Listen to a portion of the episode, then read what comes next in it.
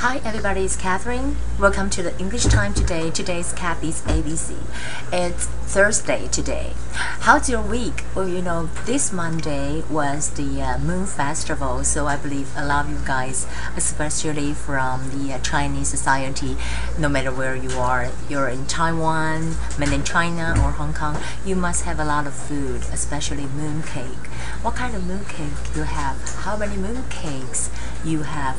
Maybe you will say that I only had one mooncake or you will say I had several mooncakes or I had more than five mooncake well so this is the time to try to you know keep fit and try to lose weight and today the topic I would like to talk about is singular and plural 就是说呢 单数跟复数啊在这里呢 singular s i n g u l a r o plural 就是呢复数。那比如说单数就是 a flower，那复数就是 flowers。So flowers or buses. Okay. Now, for example, I said the mother is wearing shorts. 好，为什么我这个要加 s？它不是只穿一个裤子吗？shorts 是短裤的意思。可是 remember because 啊、um,，you have two legs right，所以它要加 s，它不可能只单脚嘛。那同样的意思，比如说 jeans，jeans 牛仔裤，虽然是一件牛仔裤，可是它两个。脚，对不对？两个管子，所以就是加 s，或者是你说 pants 啊，也是加 s。但是如果你讲一件衣上衣的话，就 a shirt，a shirt。OK，there is a flower on each table，在每一个桌子上有一朵花，or you can say there are flowers on each table，就是说每个桌上都有花，那花 maybe not just one。 flower, but maybe uh, two or three 啊。然后 there are two children in the family，这个家里有两个小孩。那 children。嗯，如果说它的 singular 呢是 child，I am the only child in my family，就不能说 I am the only children in my family。OK，啊、um,，Why do I say the? Because only 的 o o 是 vowel 是母音，所以你要用 the only child in the family，不能讲 the only child。OK。 And for the vocabulary today, I choose something that is from, you know, I look it up in the CNN. I think, um, you know, maybe you guys would like to practice it because when you have flood or you have typhoon, you have a lot of rain, and uh, you will have the problem is the flooding. Flooding 呢是泛滥的意思。Flooding 在这里呢是当 noun 是名词。Leave two hundred and thirty-three dead. Leave 是离开，可是在这里他会讲说把那些人留在那里死掉。Leave them to die, something like that，就是那个 flooding 呢导致哈这些人死亡。Bell Bell 是保释哈，Bell Bell 是保释。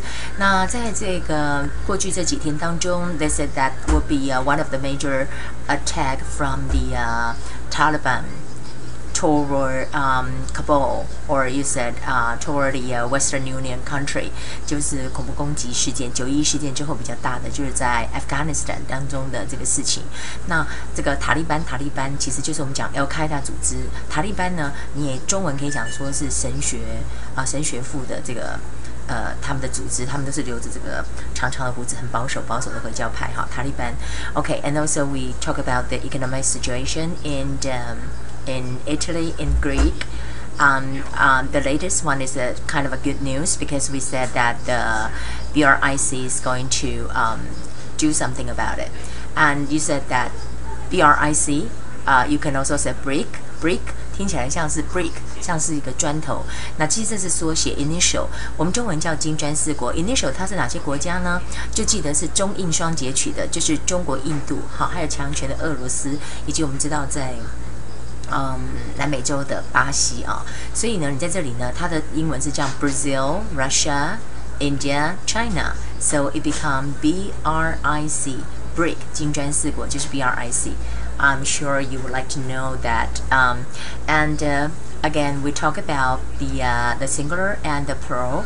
Um, normally, we add something here is the s, or you can use s s e s, or uh, for example, you say some of the one like family. Family, you have to cross that y and become ies. F a m i l y is a singular, but if you use f a m i l i e s, it's the plural. The mother is wearing shirts because you have two legs, so you use shirts, jeans, or pants.